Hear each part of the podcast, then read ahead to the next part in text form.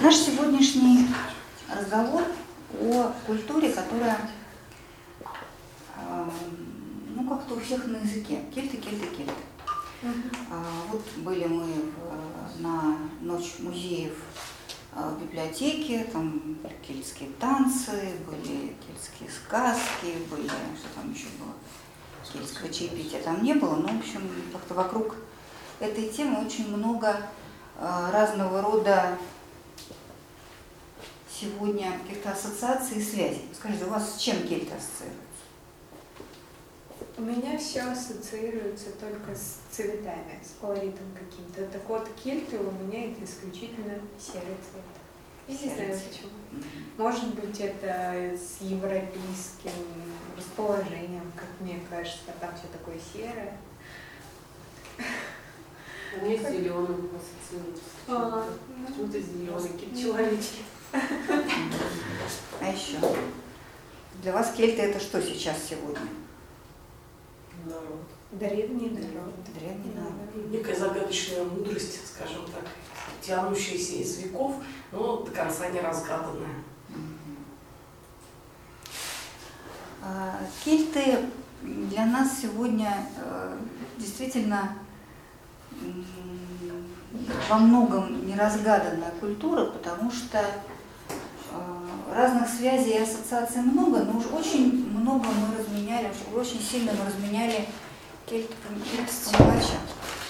Э, Как-то э, на, ну вот, на танцы, на древесный календарь, знаете, такая да, кельтская астрология, кто дуб, кто ясень, кто береза, на разного рода, а, я очень люблю фильмы про Астерикса и Обеликса, очень, но, как так сказать, а, жалко, если все наше представление о кельтах сводится к этим замечательным персонажам и к этой чудесной кельтской деревне, сохранившейся а, посреди Европы, завоеванной а, римлянами.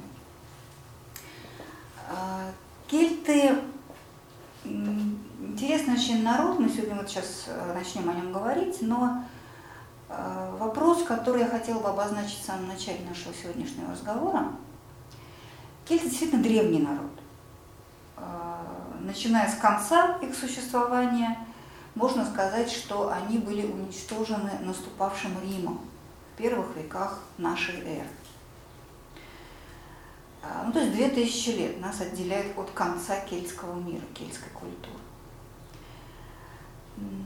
Вопрос состоит вот в чем.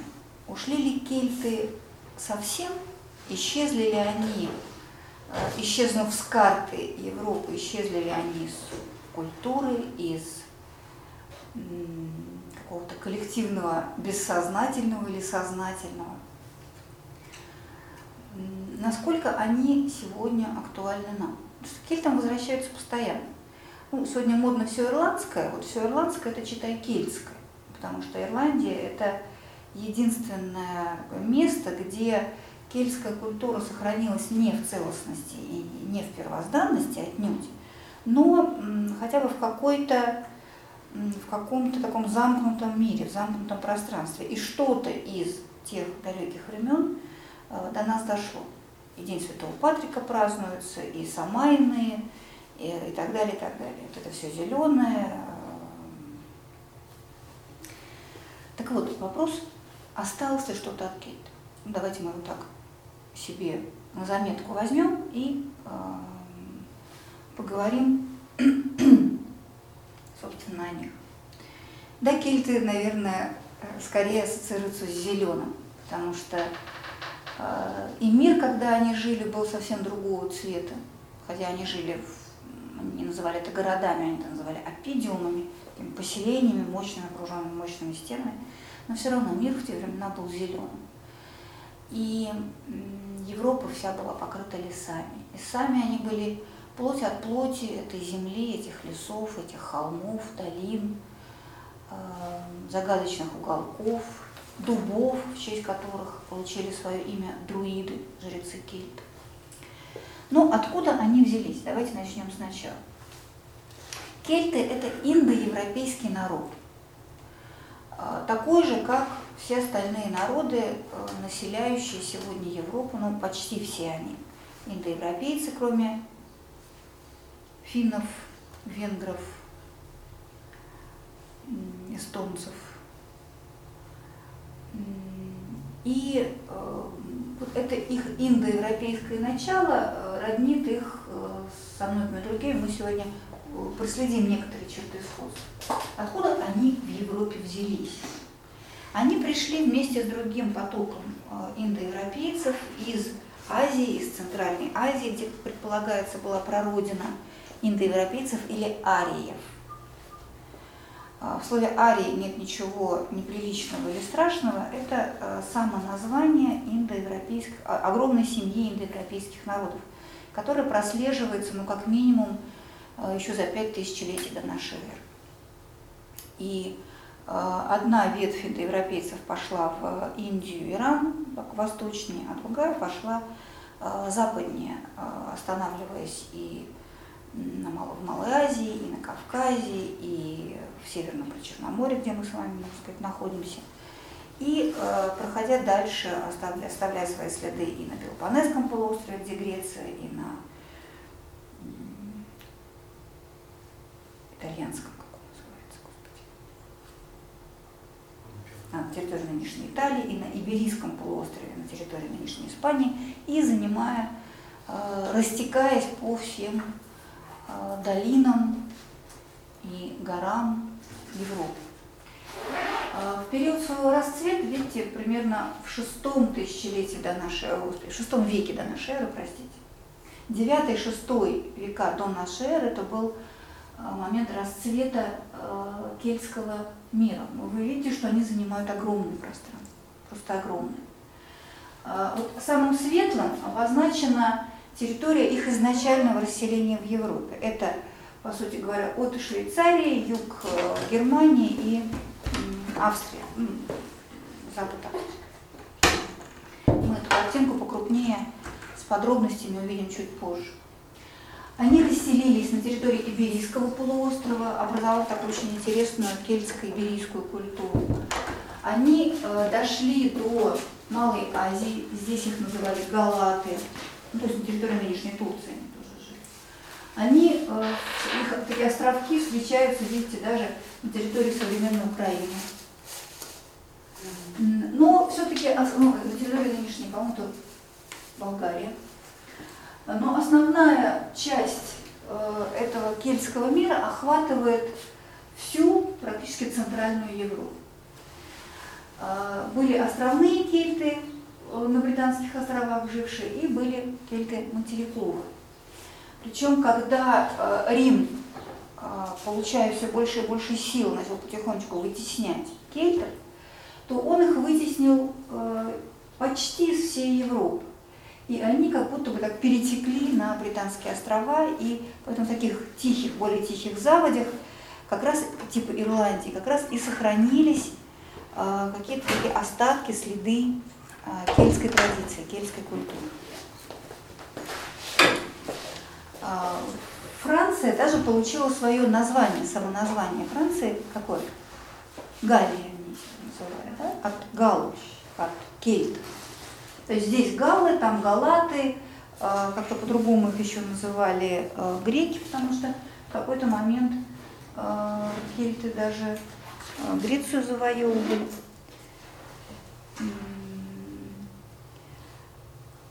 И это была буквально империя. Империя не политическая, а империя духовная.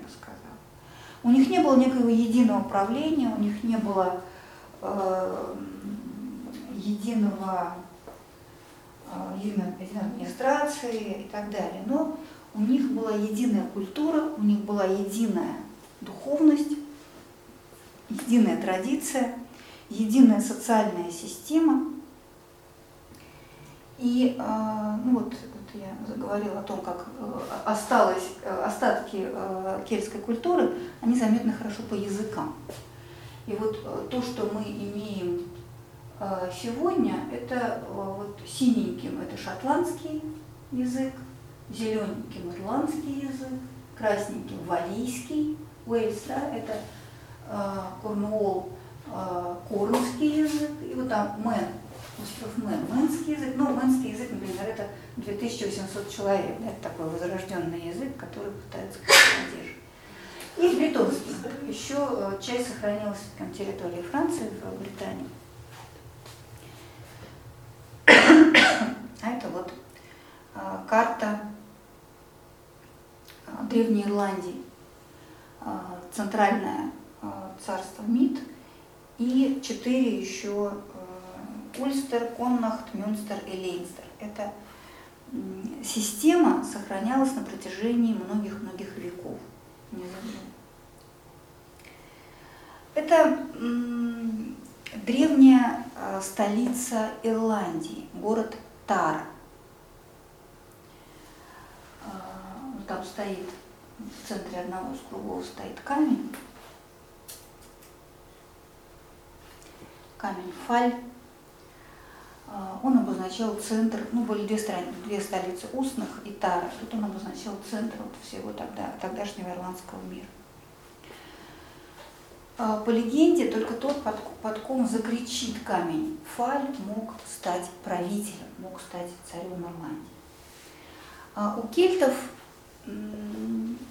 мы видим, как я уже сказала, такую единую социальную структуру, единую социальную систему, и она, по сути говоря, ничем не отличается от социальной структуры всех индоевропейцев. Ту же самую систему мы увидим у индийцев, у э, славян, у германцев, у кельтов, у иранцев, у всех практически индоевропейских народов. Это то, что мы сегодня а, в, относительно Индии называем кастами, хотя это слово, оно само не индийское, оно, как вы помните, португальское, а, само название индийское варны, четыре основные варны. Правители, нет, не так, жрецы сначала, брахманы, те, кто знают э, священные языки, те, кто обладают мудростью, могут эту мудрость передавать тем, кто этого достоин, те, кто совершают ритуалы, те, э, на чьих плечах лежит обязанность э, соединять землю, им доверенную, с божественным началом.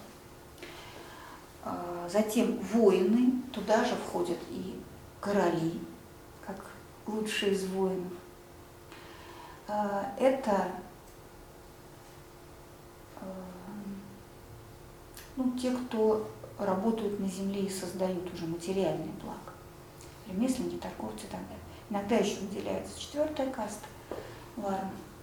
Ну вот в, в, в, кельтском, в кельтском мире мы видим а, ровно это. Вот это такой трон правителей, а, коронационный а, трон, королевский. А, а это друид, жрец. То есть мы видим во главе кельтского мира мы видим всегда пару король и жрец, и мудрец. Ну, в самой наверное, известный пример этого – это король Артур и маг Мерлин. Я не случайно вспоминаю именно этот пример, потому что а, вся артуровская история, она своими корнями уходит кельтский мир, кельтские легенды. К этому мы еще вернемся.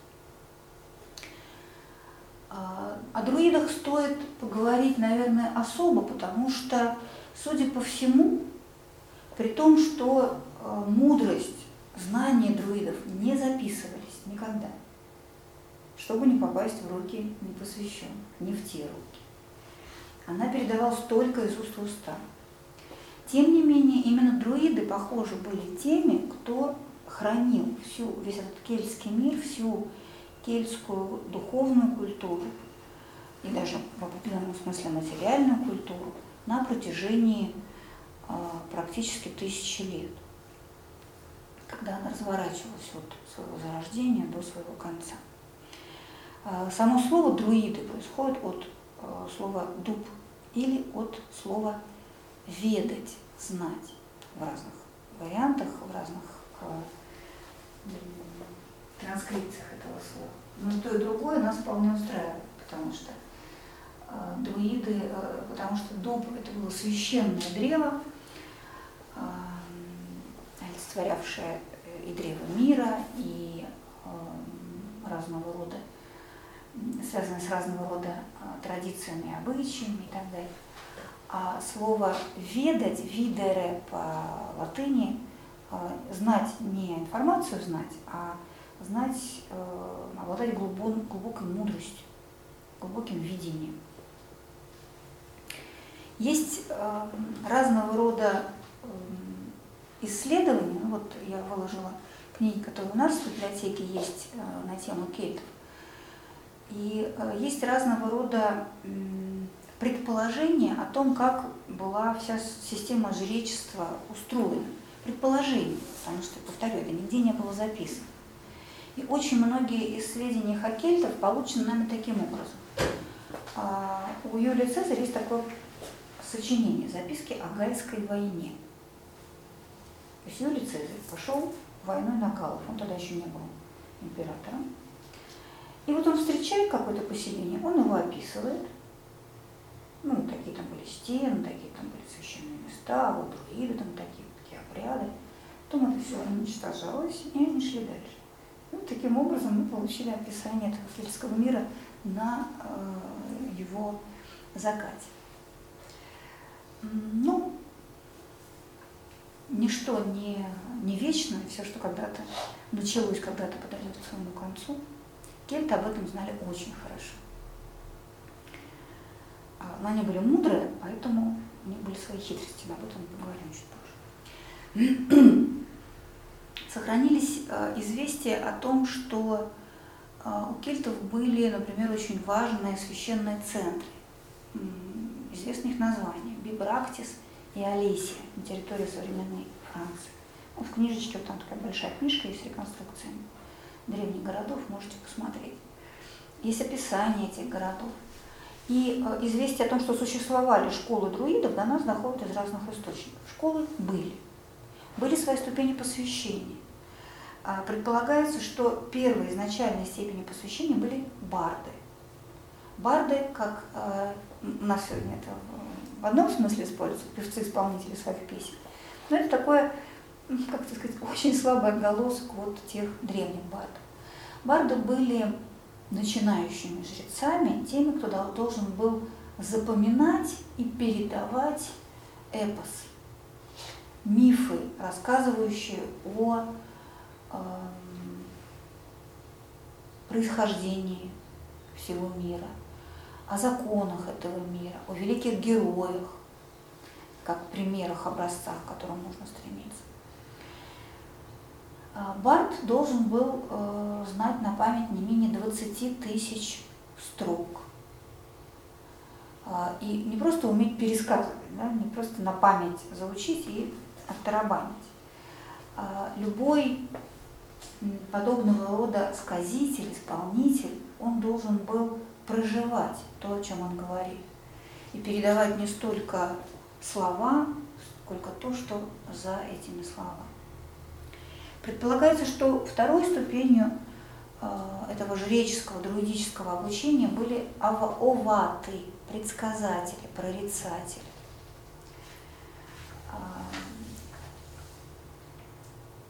барды носили одежды, если не ошибаюсь, голубого цвета, оваты зеленого, а высшей степенью а, были уже, собственно, друиды, они носили белые одеяния. В общем, если так посчитать, то учиться на друида, извините, современным языком говоря, нужно было лет 20, не меньше. А, и повторю, что хоть есть вот целые книжки про друидов, все равно все, что мы знаем, это предполагается, говорят, что есть упоминание о том-то и так далее.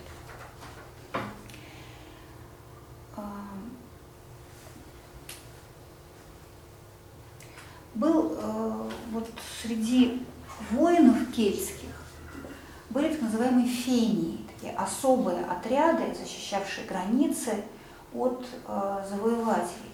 И о них сохранились сведения как о искуснейших воинах, э, неистовых в битве, бесстрашных абсолютно. стойких, мужественных. Очень много тоже нужно было пройти испытаний, чтобы стать членом отряда феи. А, сохранилось много оружия кельтского. Мы сейчас с вами перейдем к материальному наследию, что называется. И э, мы увидим, что он не просто есть, что он не просто высококачественный, но еще потрясающе красивый. Вот один из следов, которые оставили кельты, это а, разного рода сооружения, разбросанные по всей Европе. Сооружения эти разного рода. Есть менгиры, отдельные камни, стоящие вертикально. Есть дольмены, такие столы каменные. Есть э, вот такого рода хороводы великанов, так сказать. Да? Есть камни э, такими воротами отдельно сделаны э, по три, по три штуки. Но э, любопытно в этом то, что кельты их не строили. Э, эти каменные сооружения имеют гораздо более древнее происхождение. Но в чем кельты молодцы, так это в том, что они умели э, с этим работать. Потому что, естественно, никто, ну как вы думаете, сколько нужно трудов, чтобы построить вот такое сооружение в отсутствие подъемных кранов? Немало. Никто ради какого-то какой-то прихоти э, такого рода вещи строить не будет. Это э, подобного рода сооружения связаны с э, так называемой акупунктурой Земли. Ну, мы все сегодня более или менее примерно знаем, что такое китайская медицина, знаем о том, что есть энергетические каналы и особо важные энергетические точки, с которыми работают а, врачи акупунктуры. А, вот если считать, что Земля это живое существо, то у нее точно так же есть эти силовые линии, энергетические линии, точно так же есть важные узловые точки. И вот эти сооружения ставились именно в этих особых местах Земли. Более того, забегая вперед, скажем, что последующие народы ставили свои священные места ровно на тех же местах земли. Вот, например, а, собор готический, Шартерский, XII век. А, если спуститься в его крипты, в его подземелье, то мы там с вами увидим ровно под а, башней, под центральной, колодец, уходящий глубоко вниз. Это еще кельтский колодец. Видим там черную Мадонну, так называемую. Это наследие тоже таких женских образов с черным лицом, черный символ таинств, который дошел до нас из древних кельтских дохристианских, глубоко дохристианских времен, до римских еще времен. Но вернемся к мегалитическим сооружениям. Мегалиты – большие камни. А самый известный, наверное, какой из них? Стоунхендж. Совершенно верно. Чего только не рассказывают о Стоунхендже. А, но а, с ним еще связана одна легенда. Мы уже вспоминали про Артура и Мерлина. Есть легенда о том, что эм, однажды король Утор Пендрагон явился в Солсбери, э, где графы и князья лежали погребенными и задумался о том, как лучше почтить это место. И э, маг волшебник, мудрец Мерлин предложил перенести из Ирландии хоровод великанов, как называли это сооружение. Пляска великан. А, великанов, потому что в современном а, Мерлину и Пендрагону времени никто такое построить уже не мог.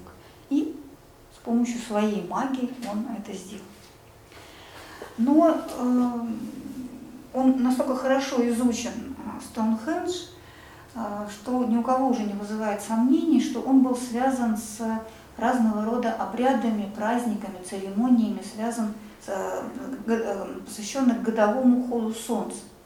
И в определенные моменты он был ориентирован очень точно. Это его реконструкция, да, он не сохранился так полностью целиком. Главная линия сооружения указывала на северо-восток, откуда входило, всходило солнце в день летнего солнцестояния. Есть еще одно э, сооружение, а это вот аллея Менгиров в Карнаке. Это уже Британия, Франция. Другой ракурс. Вот линиями стоят такие огромные камни на довольно большой площади. А вот еще одно очень интересное сооружение, это уже в Ирландии. Называется оно Нью Грейдж. Ну, это, естественно, кельтское название, даже не ирландское. А, он а, в 50 километрах к северу от Дублина находится и представляет собой огромный курган из земли и камней. Очень сложное инженерное сооружение, идеальной, идеально круглой формы. Когда-то он был весь покрыт кварцевой галькой, буквально сверкал на солнце. А, и опоясан он был кольцом огромных вертикально поставленных глыб. То есть он был еще более величественным, чем а, является сейчас. А, под землей, внутри этого холма, видите, такой вход, под землей стоят, э, сделан такой коридор, ведущий в центр этого холма. И один раз в году, буквально на несколько минут, как вы понимаете, тоже солнцестояние, солнце а, своим лучом достигает центра этого холма. Ну, то есть это какая-то такая невероятная э, магия. Зимнее солнцестояние. Ну вот, да, вот. Таким образом туда проникает. Вот такой кадр. И вот вы видите спирали, лабиринты, такой тройная спираль, а, к этому образу такой тройственности мы еще с вами вернемся. А, на камнях внутри и у входа а, в Нью-Грэндж мы видим эти спирали. И вот мы с вами возвращаемся к ареалу распространения кельт. Красным обозначено места, где они жили, а желтым и зеленым, где была их родина европейская. Ну, совсем далекая родина, я сказала, она была в Азии. А, Латен – это стоянка в Швейцарии, Гальштадт – это Австрия, по-моему. А, по э, этим названиям, просто если вам в археологии встретится гальштадтская или латенская культура, знайте, что речь идет о наследии кельтов. Археологи не очень э, романтичные люди, они все называют своими именами. Культура шнуровой керамики, культура длинных курганов, там латенская, мадленская какая-то еще.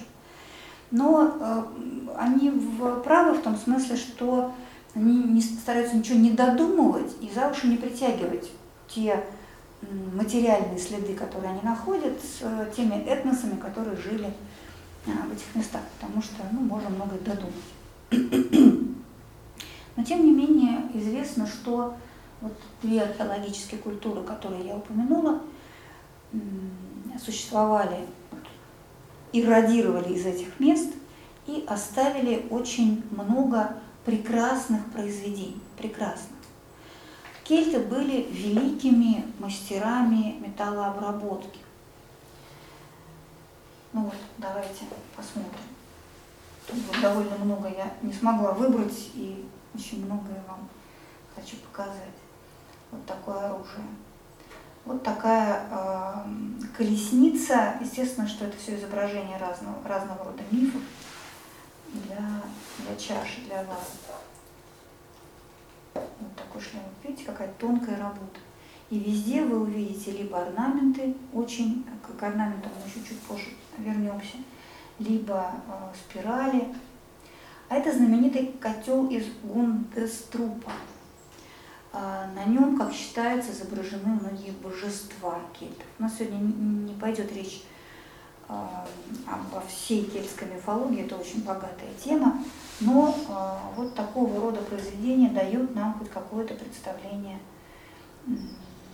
о них. И этот котел маленькое напоминание, материальное напоминание об идеальном образе, о мифологическом образе так называемого котла возрождения, далекого предшественника будущего Грааля, будущей чаши Грааля. У кельтов было представление о том, что э, вернемся еще к идее острова, вот на этом изначальном острове, где-то далеко на севере, в краю вечной молодости, вечной весны, всеобщего благоденствия, бессмертия, есть еще вот этот котел, который дарует вечную молодость и вечное возобновление. И этот котел из трупа нам о нем напоминает. Вот это э, изображение с того же котла. Оттуда же. Это один из богов Дагды. Это такое церемониальное, ритуальное э, щиты. Ну, я не знаю, видите ли вы вот этот тонкий орнамент.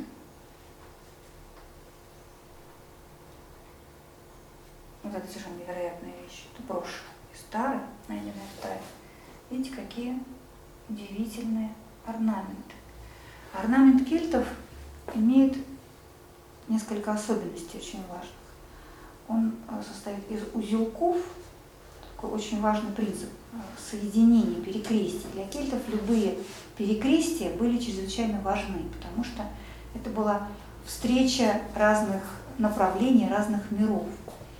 А, в их представлениях существует этот мир и иной мир, или иные миры даже лучше сказать. И они не отделены друг от друга слишком сильно. А, грань между мирами очень тонка, и вот это в том числе отражается и в узорах. А, для них перекрестки были как раз вот точкой встречи миров.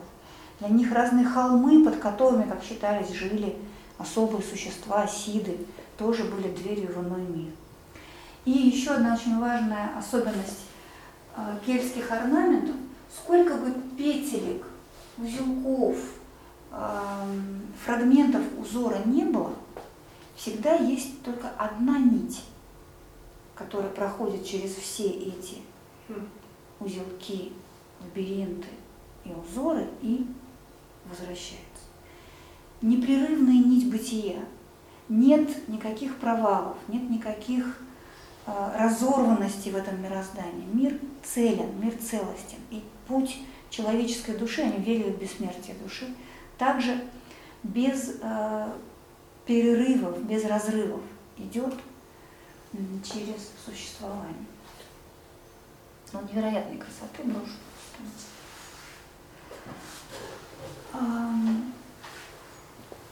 Я сказала о том, что друиды были очень мудрыми людьми. Вот та история, которую я расскажу, подтверждает этот тезис. Уже прошла эпоха римлян, уже пришла эпоха христианства. А вот в этих ирландских землях все еще существовали друиды и школы друидов. И когда а, пришли миссионеры-христиане, они были а, очень часто не менее, как бы так сказать, жесткие в своих а, устремлениях, чем Юлий Цезарь со своим войском. Друиды не стали сопротивляться. Они приняли пришедшее христианство с распростертыми объятиями. Сказали, давайте, здорово, отлично. И на месте прежних друидических центров и школ возникли монастыри христианские. И в этих монастырях работали монахи, которые старательно фиксировали кельтские мифы, легенды, предания.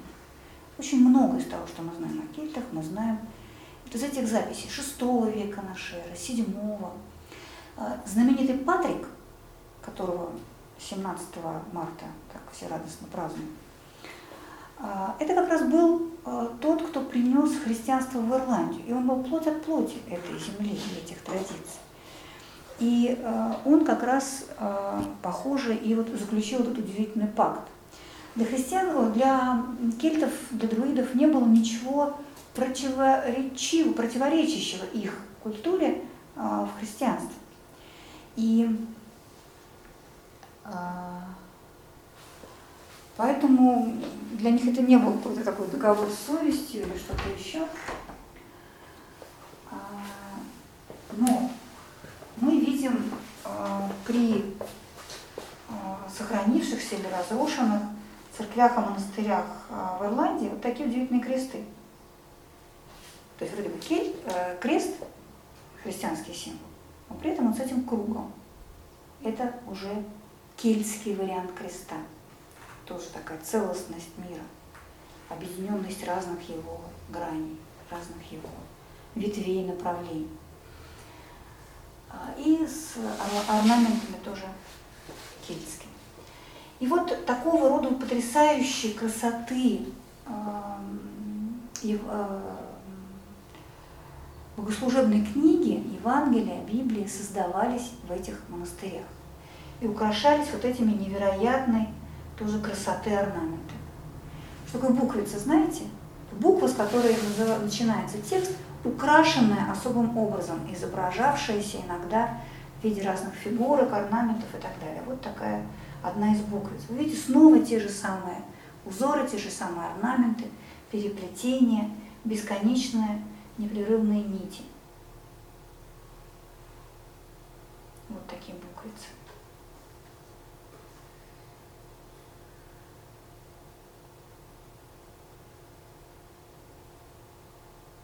Тут, если вы посмотрите внимательно на любой орнамент, всегда непрерывная нить. Непрерывная линия. Среди э, других символов э, кельтов трилистник. Всегда мы это встречаем.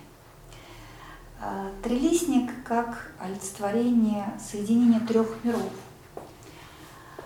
Э, и вообще вот э, объединение единство мира. Да, мир состоит из разных частей, но он не перестает быть единым из-за этого. Этот символ мы с вами увидим в знаменитом Трискеле. А, трискел, трискел по-разному его произносят. Это не исключительно кельтский символ, мы его увидим в разных а, традициях и культурах. Иногда он изображается как три ноги. Я забыла, в какое из то ли Уэльс, то ли Корнуолл имеет в качестве герба вот так, такой же знак, только с тремя ногами. Такой тоже еще и символ бесконечности, повторяющегося циклического повторения времени. Или вот такой еще вариант со спиралью внутри. Согласно представлениям э, кельтов, мир живой. И населяют его отнюдь не только люди люди, а, э, ну скажем, в Ирландии считалось, что современные люди это уже то ли шестое, то ли седьмое поколение существ или людей, так будем говорить, живших на этой территории. Предшествующим поколением, скажем, были племена богини Дану, которые, когда пришли новые завоеватели, новые волны, ушли вот как раз под холмы, ушли в разные тайные места, перешли грань этого мира – они живут, они существуют рядом с нами, но их не все увидят. И кельтский мир, он полон разного рода элементалов, духов природы.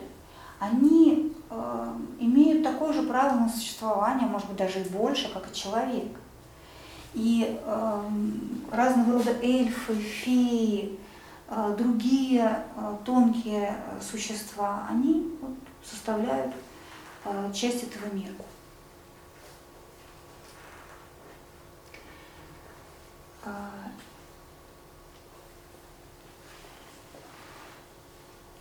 Мы уже начали говорить о том, что а, кельты внесли очень многое в культуру а, будущей Европы, в культурные коды будущей Европы в том числе. И говорили уже, вспоминали уже о Граале. Понятия Грааль в кельтской культуре не было. Там было, повторю, котел возобновления но а, представление о том, что есть некий источник, сосуд, символический, но мы же всегда хотим вещи, чтобы было, символический источник вечной жизни, вечного возобновления, вечного благоденствия, которую, опять же, мы, современные люди, и те люди тоже, к сожалению, воспринимаем а, как вот сказать самобранку, которая всегда нас обеспечит материальным достатком. И э, все легенды об Артуре и рыцарях круглого стола уходят корнями, о Мерлине уходят корнями в кельтскую культуру. Представление о Граале тоже находит свои соответствия. И э, здесь, э, ну, по легенде, кстати говоря, круглый стол подарил Артуру на свадьбу тот же Мерлин. Тоже много разных удивительных легенд с ним связано. В частности, за ним хватало всегда места всем. Там было не только 12 рыцарей, и всегда оставалось одно место для ну, особого гостя.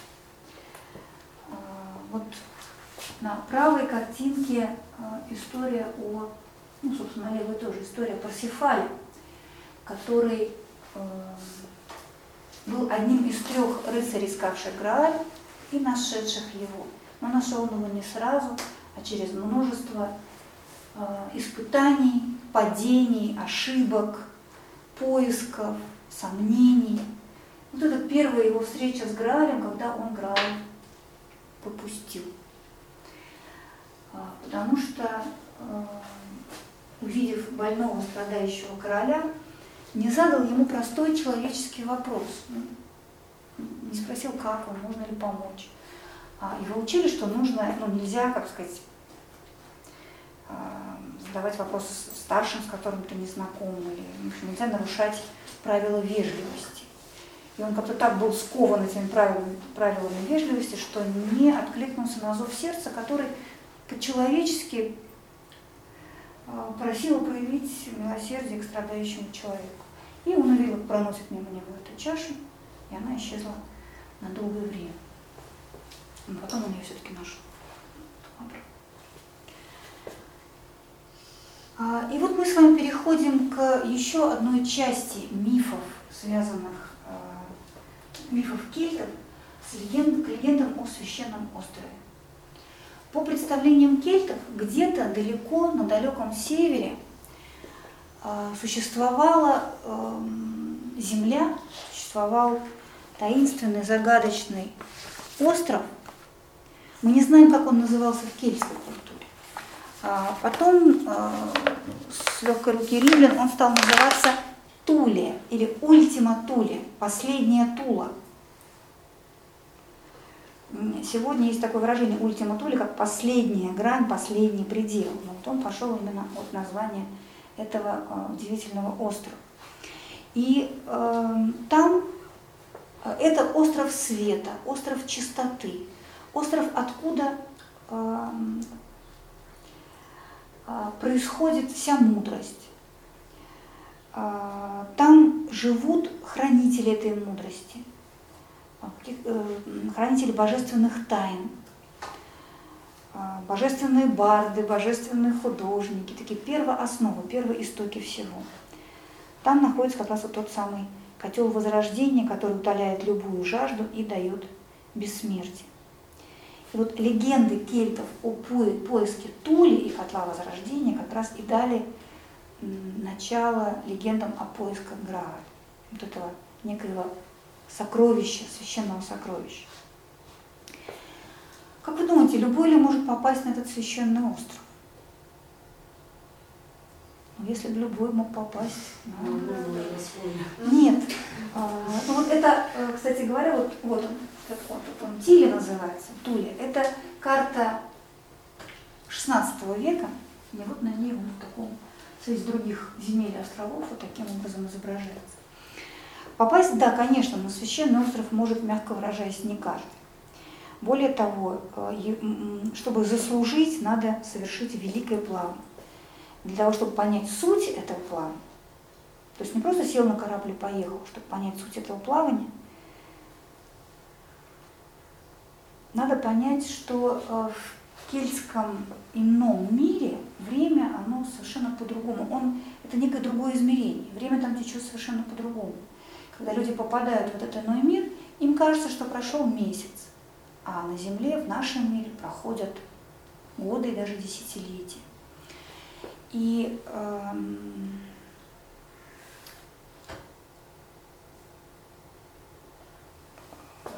вечность наша, там может длиться один миг, но этот миг будет полон подвигов, полон исканий, преодолений, чудес и разного рода осознаний.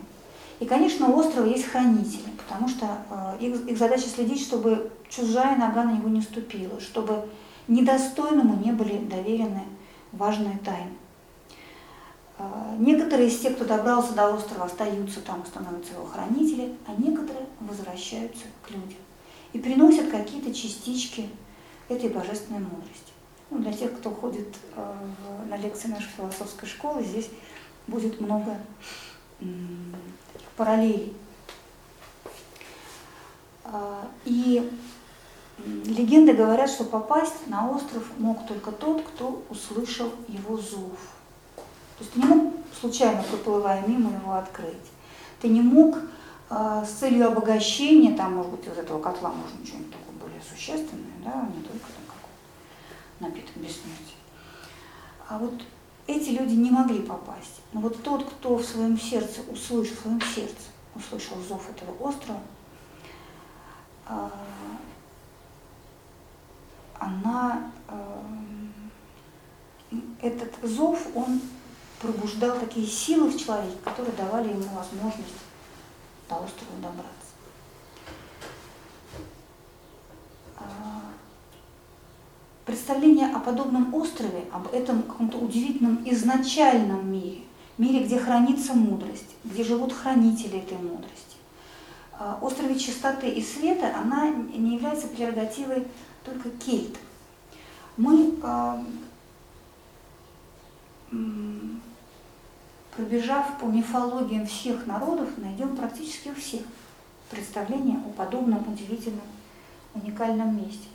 Есть представление о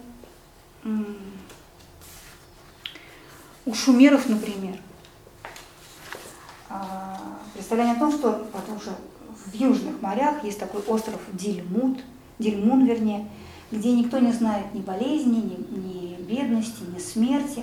И в том числе там живет, извините, Утнапиштим. Это такой шумерский Ной, тот, кто выжил в результате потопа. Праведник, мудрец, которого боги спасли от э, гибели в потопе он оберегает секрет бессмертия. А, в античной мифологии есть представление об островах блаженных или об Элизиуме. А, там царит вечная э, весна, там облетают вечное пристанище люди, которые от богов получили за свои заслуги бессмертие. Не просто кто-то, да? Обращайте внимание, что это те, кто были щедрыми, были сильными, мужественными, терпеливыми, кто прошел все испытания и заслужил пребывание на этом острове. И по преданиям на этом острове а, Элизиум правит Крон, Кронос. Это напоминает нам о периоде Золотого века на Земле, по преданиям, когда существовал Золотой век, правил именно Кронос, бог времени. В ту эпоху люди не знали нужды, не знали страданий, не знали смерти. Жизнь строилась по законам божественной справедливости, так, как она должна проистекать. Не так, как есть в нашем человеческом мире сегодня, а так, как должно быть.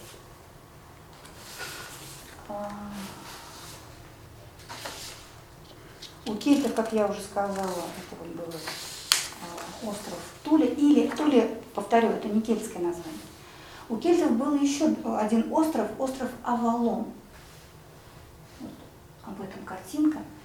А, остров плодов, который именуют еще счастливым, не знающий горести и страдания. Он служит местом пребывания бессмертных героев и волшебников.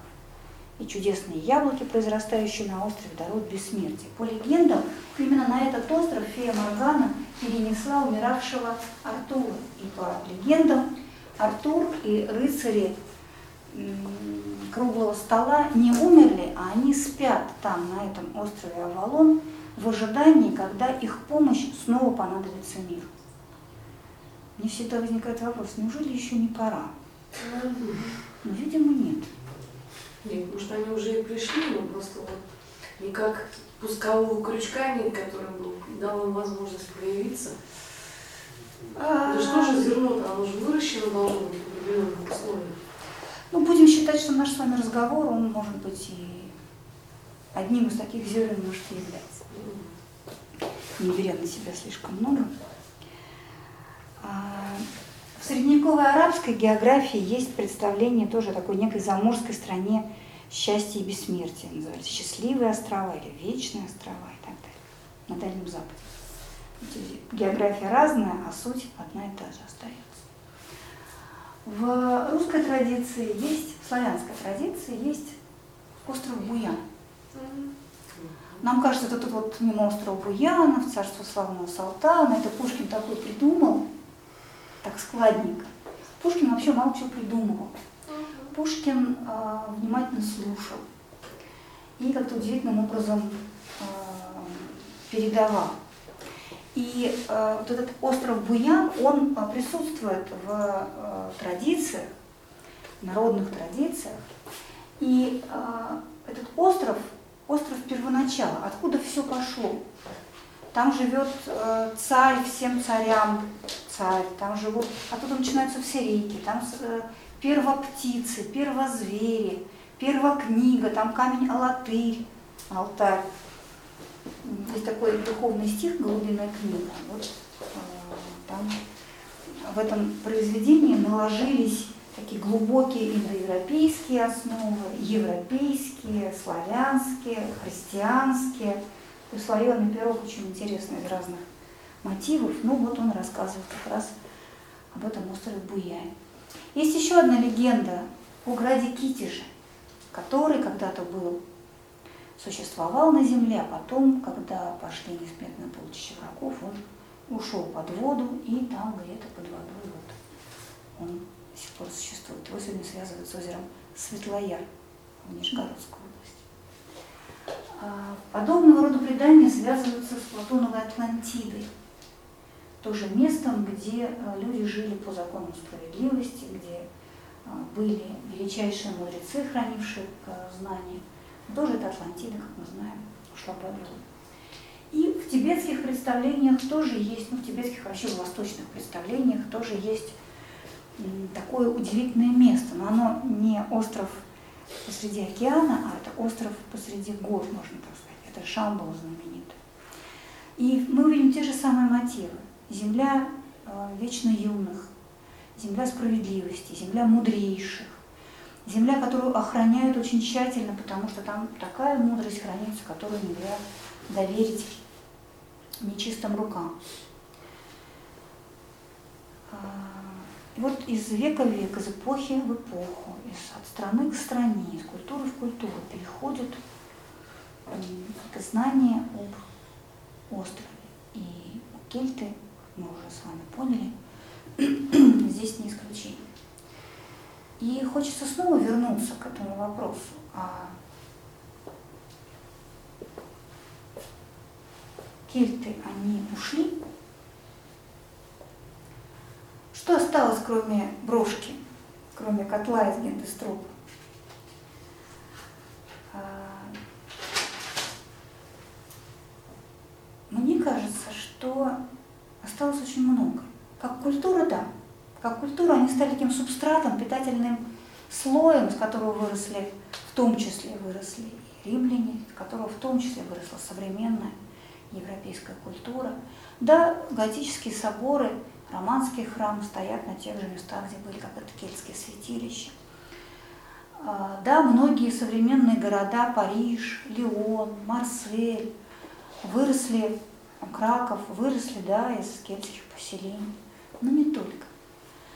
Эм, есть одна вещь, которая э, мне не дает покоя, которая заставляет меня думать, что наследие кельтов, оно в нас укоренено гораздо сильнее, чем просто память о каких-то давно забытых временах или о каких-то мифах. Давайте посмотрим на 20 век, хотя бы на 20 век. Посмотрим, как прорастают эти легенды, мифы, представления – в этом э, очень неспокойном веке, веке, который пережил множество войн, две мировых войны, множество, множество революций, такого количества страданий человеческих, такого количества унесенных жизней, которого до того даже представить себе люди не могли. Э, какая-нибудь э, Невская, Невская битва на Чудском озере, которую мы считаем битвой, ну это десятки, сотни погибших. А когда речь идет на десятки миллионов, люди себе даже, мне кажется, помыслить такого не могли. вот в это время, когда человечество переживает такую туманную, темную пору. Вдруг то там, то сям возникают, если не кельтские мотивы, как у Толкина, то вот ощущение этого зова, о котором э, мы говорили, когда вспоминали остров Тули. Э, эта сцена, как вы видите, из «Властелина колец», когда эльфы и маги уходят на корабле, уплывают из мира людей на остров, вот на тот самый остров, на остров бессмертных, на остров счастья, на остров вечной весны, на Валенор. А, Мир... Толкин был большим знатоком европейской мифологии, языков древних, культуры, и в том числе кельтских. И многие кельтские э, источники вошли в его произведение. Но э, когда я готовилась к этому разговору, мне пришли на память еще несколько произведений, более близких нам, которые, как мне кажется, не называя напрямую то, о чем мы говорим сегодня, сохраняют вот эти самые мотивы. Давайте мы их вспомним. Эм, и, может быть, попытаемся снова вернуться к этому вопросу, ушли ли кельты совсем. Несколько стихотворений и песен. А, есть одно стихотворение Николаем Гумилевым, который можно очень по-разному читать, очень по-разному интерпретировать. Сегодня мне хочется его прочитать как стихотворение о пути. Вся кельтская культура проникнута идеей пути, стремления, движения. Ты никогда не достигнешь этого а, священного острова, если будешь оставаться на месте. Мало почувствовать зов. Мы на самом деле много чего чувствуем с вами. Очень много. вдруг в какой-то момент начинает как-то вот биться, тянуть, звать, тосковать. Мы даже никогда, наверное, не можем сказать внятно, что ты хочешь-то, собственно, душа, сердце, куда ты стремишься. Но одно дело сказать, ну, перетерпеть этот зов, дождаться, пока перестанет биться сердце, и продолжить заниматься своими делами. Или услышать этот зов и последовать ему, пуститься в путь, внутренний или внешний, путь, который иногда ведет не к, а от, когда вдруг понимаешь, что то, что тебя окружает, это совсем не то, оно не твое. И ты отправляешься, чтобы искать вот это свое. И э, путь этот труден, и рядом должен быть мудрый, потому что вот этим представлением о том, что есть люди, а есть мудрецы, тоже проникнута вся э, кельтская культура. И вот это стихотворение Гумилева для меня об этом пути. Называется оно «Вечное». Я в коридоре дней сомкнутых, где даже небо тяжкий гнет. Смотрю века. Живу в минутах, но жду субботы и суббот. Конца тревогам и удачам, слепым блужданием души. Вот день, когда я стану зрячим и странно знающим. Спеши. Я душу обрету иную, все, что дразнило, уловя. Благословлю я золотую дорогу к солнцу от червя. И тот, кто шел со мной рядом, в громах и кроткой тишине, кто был жесток к моим усладам и ясно милостив к вине, учил молчать, учил бороться всей древней мудрости земли. Положит посох, обернется – и скажет просто, мы пришли.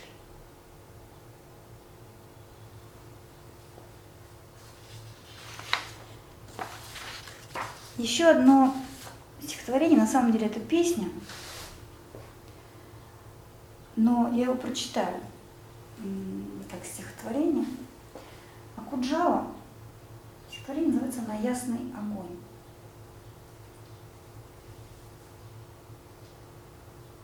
Огонь притомился, стоптались мои башмаки.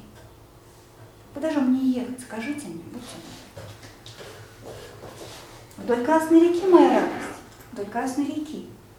До синей горы моя радость, до синей горы. А где же та река, та гора? Притомился мой конь. Скажите, пожалуйста, как мне проехать туда? На ясный огонь моя радость, на ясный огонь. Езжай на огонь моя радость. Найдешь без труда. А где же тот ясный огонь? Почему не горит? Всю жизнь подпираю я небо ночное плечом. Фонарщик был должен зажечь. Ну, фонарщик тот спит. Фонарщик тот спит, моя радость, а я ни при чем. И снова он едет, один, без дороги, во тьму. Куда же ты едешь? Ведь ночь подступила к глазам. Ты что потерял, моя радость? Кричу я ему. А он отвечает, ах, если б я знал это сам. Для меня это вот о том самом зове. Один без дороги во тьму. Об этой преданности этому зову, преданности пути, о самоотверженности, о мужестве. И еще для меня это стихотворение о, в кавычках, наблюдателях. У всех, кто совершает подвиги, всех, кто идет по пути, всегда есть те, кто смотрит на то, как другой подвиги совершает. И я очень часто боюсь оказаться на этом месте. Для меня это тоже вот тот самый мотив этого зова острова. Я не очень люблю Татьяну Доронину, но она это исполняет очень хорошо, эту песню. Еще э, три стихотворения выдержите. Но это уже песни. Я вам сначала их прочитаю, чтобы вы хорошо услышали слова, а потом поставлю уже такой музыкальный вариант.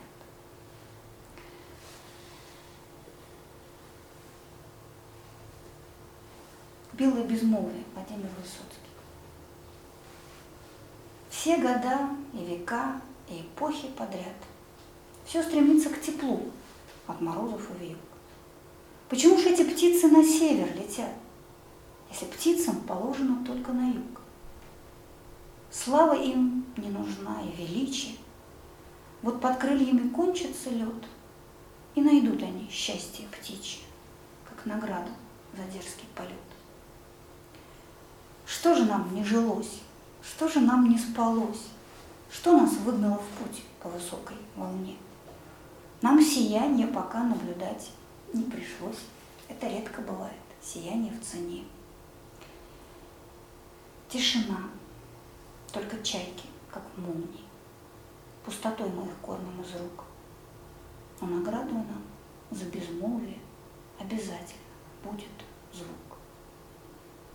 Как давно снятся нам только белые сны, Все иные оттенки снега замели. Мы ослепли давно от такой белизны, но прозреем от черной полоски земли. Наше горло отпустит молчание, наша слабость растает, как тень, и наградой за ночи отчаяния будет вечный полярный день. Север, воля, надежда, страна без границ. Снег без грязи, как долгая жизнь без вранья. Вранье нам, вранье нам не выплюет глаз из глазниц, потому что не водится здесь вранье. Кто не верил в дурные пророчества, кто не лег ни на миг отдохнуть, хотим награды за одиночество, должен встретиться кто-нибудь. Тоже про зов, про не таких, как все. Нормальные птицы летят на север, где тепло, где сытно, где все хорошо, а эти на север. И никакой награды им нет, они еще даже не, не видели этого северного сияния невероятного, да, это редко но они летят туда, потому что надо, потому что что-то их туда тянет. И эм, э, до одиночества, до молчания, до пустота, но потом когда-то, когда они обретут то, что ищут, меня очень трогают эти последние строчки, должен встретиться кто-нибудь. Кто, как, что, мы не знаем, но не знаю, в какой форме должен появиться тот, кто принесет нам счастье, тот, кто поделится с нами э, мудростью, которую хранит, кто знает как, знает куда. Ну, обязательно.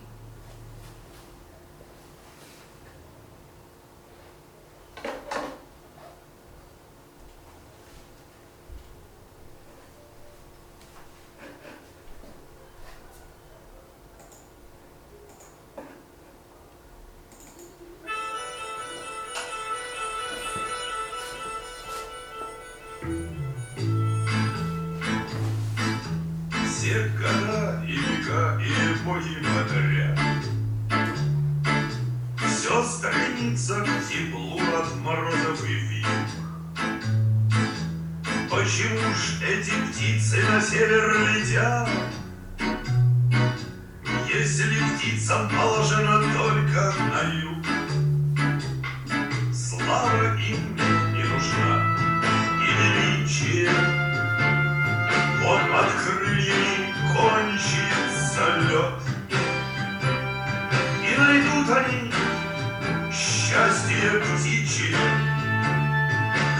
украл за дерзкий полет. Что же нам не жилось, что же нам не спалось? Что нас выгнало в путь по высокой волне? Нам сияние пока наблюдать не пришлось. Это редко бывает сияние в цене. Тишина только чайки, как молнии, пустотой Мы их кормим из рук, но наградою нам за безмолвие Обязательно будет звук. Как давно снятся нам только белые сны все иные оттенки снега занесли. Мы ослепли давно от такой березны, Но прозреем от черной полоски земли. Наше горло отпустит молчание, Наша слабость растает, как тень, И наградой за ночи отчаяния Будет вечный полярный день. Север, воля, надежда, страна без границ. Снег без грязи, как долгая жизнь без броня. Воронье нам не выкроет глаз из глазниц, Потому что Приходится здесь воронья. Кто не верил в дурные пророчества, Снег не лег ни на миг отдохнуть. Тем наградою за одиночество Должен встретиться кто-нибудь.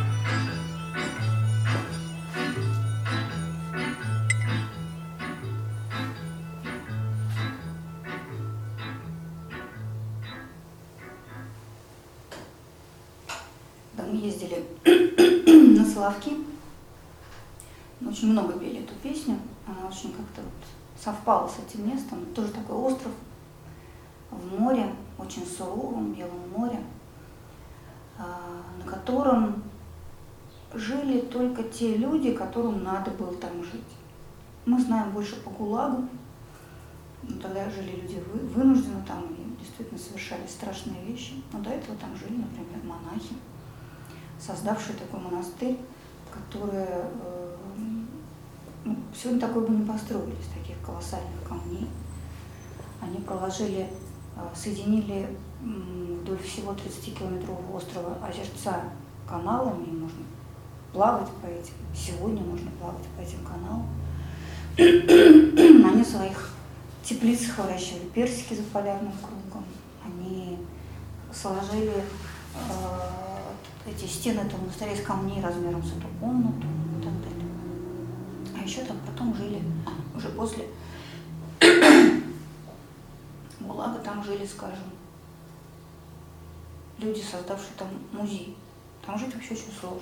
Там не больше тысячи человек живет на этом острове. Но там остаются те, кому это надо.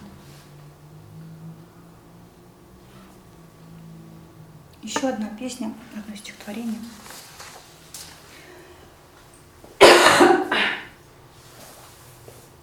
Край.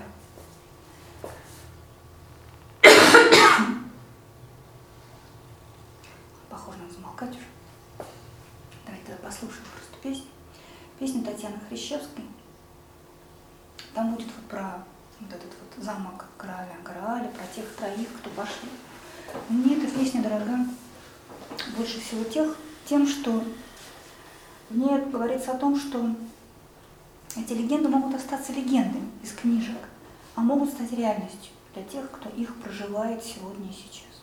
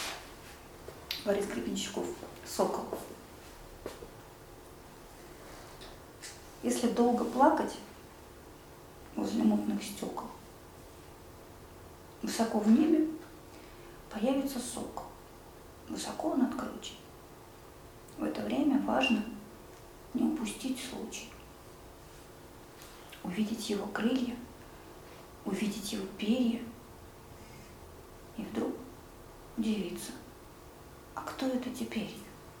И почему внизу туча, а надо мной ясно? Видимо, я плакал совсем не напрасно. Видимо, вот оно, пришло мое время. А внизу медленно бредет мое племя. А мне лететь выше, а мне лететь в солнце. И все-таки вспомнить, что внизу оконце с мутными стеклами, в которые бьются, милые мои, сгореть и вернуться. Те, кто достигали священного острова, могли остаться, чтобы хранить там его тайны, могли вернуться, снова вернуться. Как вернулся герой мифа, потомского мифа о пещере, мягко выражаясь, не был помнит. Как возвращались многие великие мир сего, приносившие э, снова и снова, из года в год, из века в век, из эпохи в эпоху, приносившие снова ту же самую мудрость о том, что мир может быть устроен справедливо, что в мире есть красота, что в мире есть, да, должно быть добро, что люди друг другу братья, а не волки. И для меня это песня вот об этом вернувшемся, о том, кто мог бы лететь дальше, в солнце, но он вспомнил о том, что там, в неведении, в страдании пребывают люди, и сгорел и вернулся.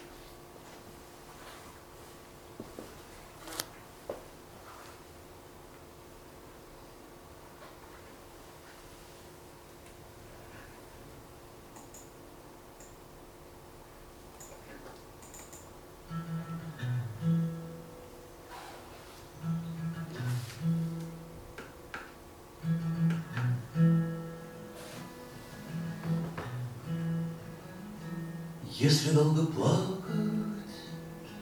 возле мутных стекол, Высоко в небе появится сокол, Появится сокол высоко над тучей. В это время важно не упустить случай, Увидеть его крылья, увидеть его перья И вдруг удивиться, а кто это теперь я? Почему внизу туча, а надо мной ясно? Видимо, я плакал совсем не напрасно. Видимо, вот оно, пришло мое время, а внизу медленно придет мое племя. А мне лететь выше, а мне лететь в солнце. Но все-таки вспомнить, что внизу оконца с мутными стеклами, в которые бьются милые мои сгореть и вернуться.